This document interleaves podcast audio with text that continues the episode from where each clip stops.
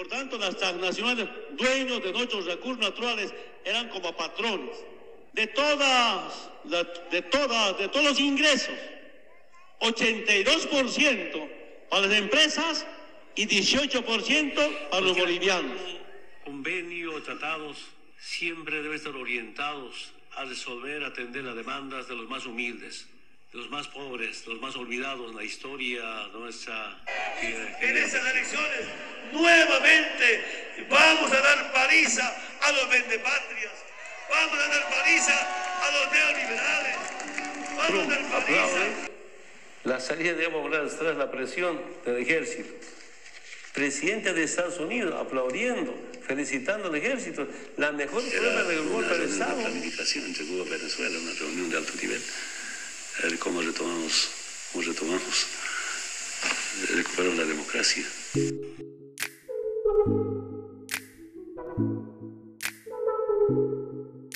Bienvenidos a los libros de la política, el podcast que te abrirá el apetito de conversación sobre los temas políticos de la actualidad. Te propongo que por medio de los libros escuchemos a las voces líderes de este tema. Mi nombre es Lilian Rosales y en este episodio reflexionaremos sobre el estilo de gobierno de Evo Morales. Una figura como la de Evo no puede pasar desapercibida. Nos genera simpatía o aversión todos lo conocemos y hemos emitido sobre él una opinión. Su huella dejó marcado un país y fue un parteaguas por el simple hecho de ser el primer campesino indígena que llegó a la presidencia. Pero me temo que si no somos bolivianos es fácil caer en opiniones muy sesgadas a favor o en contra de su persona, no siempre con la información correcta. Y no solo de él, si de por sí en nuestros propios países nos cuesta mucho trabajo ponernos de acuerdo sobre el actuar de un gobernante, esto inevitablemente se complejiza cuando nos referimos a otros países.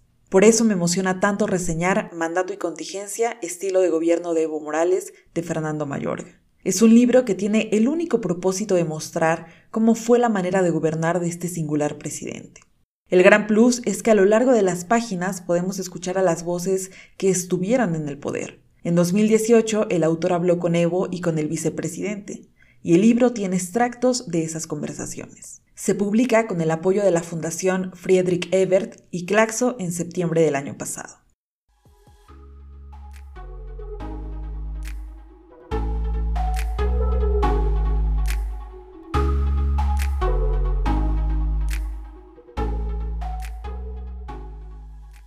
Confieso que cuando comencé a leer este libro noté una tendencia favorable hacia Evo. En principio me cuestioné si estaba ante un texto con una marcada postura a favor de su figura.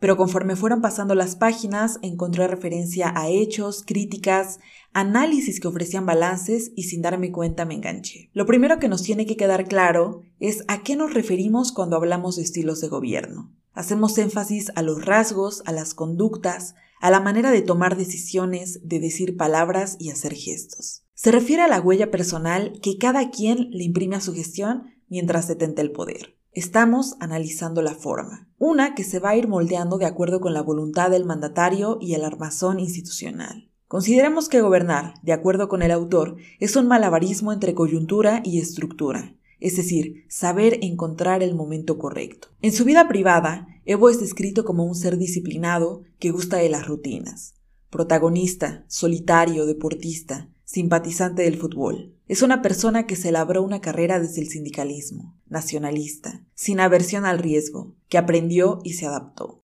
En la vida pública es el líder del movimiento al socialismo, más, y fue el candidato seleccionado durante tres periodos.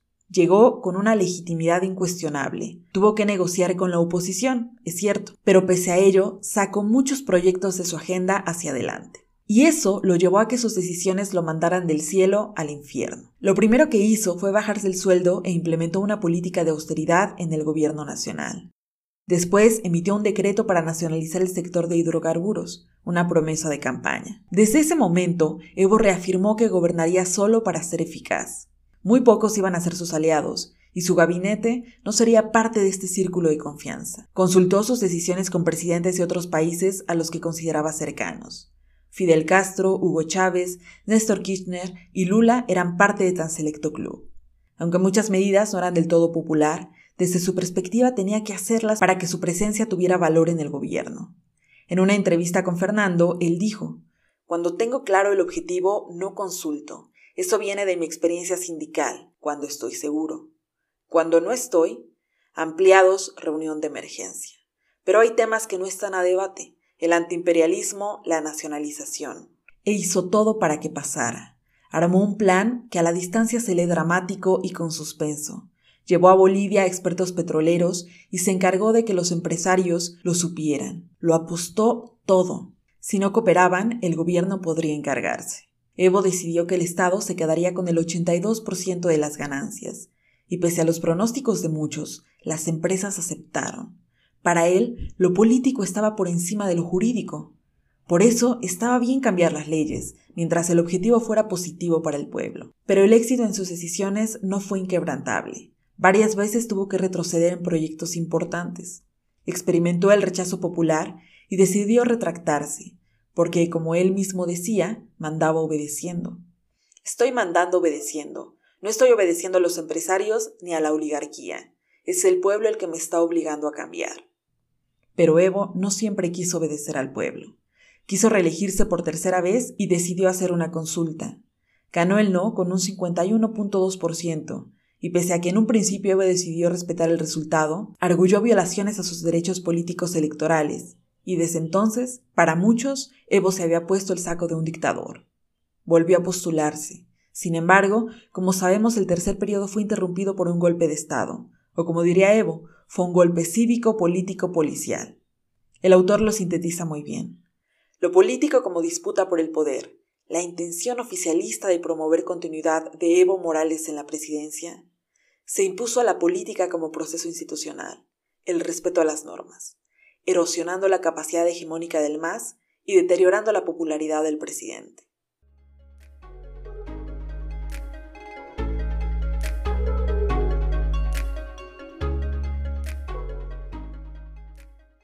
La perdición de Evo fue quererse perpetuar.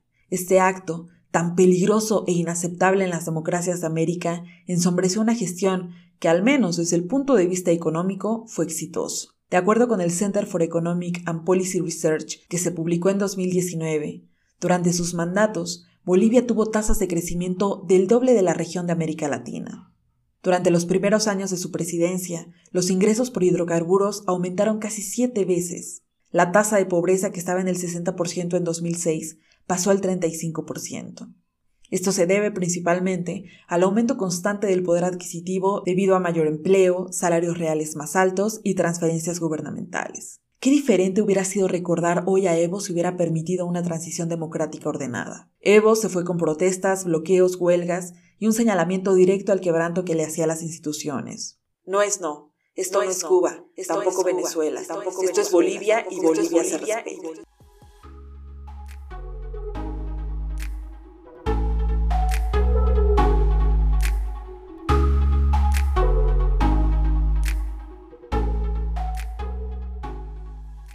Qué rico es leer un texto que desde la ciencia política ayuda a comprender a los mandatarios. En un mundo donde abundan los opinólogos, vale la pena tomar respiro de aquellos que con una metodología deciden analizar un fenómeno. Si se animan a leerlo, pueden descargarlo legalmente de manera gratuita en la web. No olviden seguirnos en nuestras redes sociales. En Twitter estamos como arroba librospolitica y en TikTok como arroba los libros de la política. Los invito a que compartan este episodio para que más personas analicemos y pensemos sobre los libros de la política. Hasta pronto. Sabiendo que el 2002 nos han robado el triunfo, pero nunca dijimos que era fraude. Respetamos los resultados y vamos a respetar los resultados. O sea, no, pero sí, siempre hemos respetado. Esa es la democracia.